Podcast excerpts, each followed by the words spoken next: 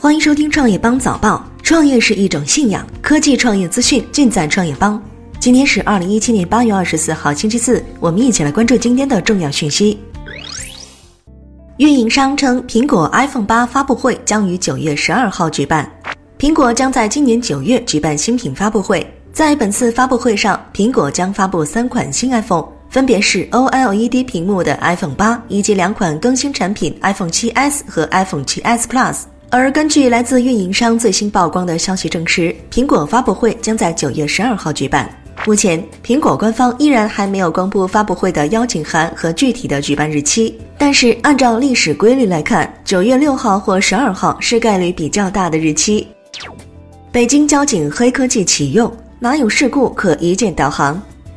北京交管部门上新装备了。其外观就是一部智能手机，但全身都是黑科技。对着违法车辆一拍，就能掌握车辆和驾驶人信息。哪里有事故发生，交警可实现一键导航。遇有路面突发情况，事故现场照片可立即传回到指挥中心。这部手机就是北京交管部门配发到每一位一线交警的移动智能终端。该移动终端设备借助大数据中心，将所有移动警务系统植入，整合成为交警的最强大脑。中国成全球最大虚拟运营商市场。近日，从工信部了解到，我国虚拟运营商用户突破五千万，已经成为全球最大的移动转售市场。据了解，虚拟运营商业务收入总额达到四十八点二亿元，间接创造增加值约一百零四亿元，用户占全国移动通信用户总数比重达到百分之三点六。南昌县共享按摩椅，很多顾客只坐着站而不用。近日，南昌一些大商场、电影院等场所悄然出现共享按摩椅，扫码付款即可享受按摩服务。共享按摩椅的一侧扶手上有二维码，图标上写明“扫码支付自动按摩”。该二维码支持支付宝和微信两种扫码付款方式，有三种服务套餐供选择。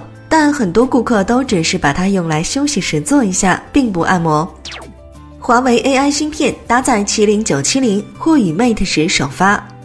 腾讯数码讯，华为 AI 处理器终于要来了。日前，华为官方已经宣布，将于九月二号在柏林 IFA 二零一七展会上正式发布华为 Mobile AI。虽然暂时还不清楚这款华为 AI 芯片的更多细节，但按照坊间的预计，华为 AI 人工智能芯片有可能会首先出现在移动终端处理器上，而麒麟九七零处理器则或将集成该芯片。至于华为下半年的产品，华为 Mate 十系列无疑会成为首发机型，将于十月十六号德国慕尼黑正式登场。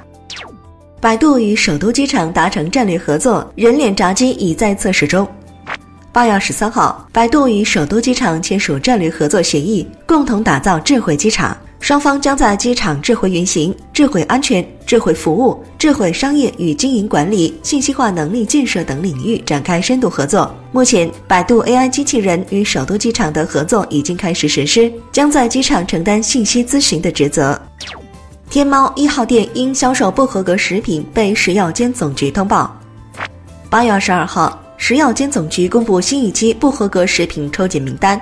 此次抽样检验品种涉及蔬菜制品、水果制品、粮食加工品、肉制品、调味品和饮料等六类食品，四百五十六批次样品，合格样品四百五十二批次，不合格样品四批次，其中包括一号店商城内以及天猫旗舰店发出的商品。针对上述不合格产品，食药监总局已通报相关省份，依法予以查处。并要求各地食药监局责令生产企业查清产品流向，召回不合格产品，分析原因进行整改，并立即采取下架等措施控制风险。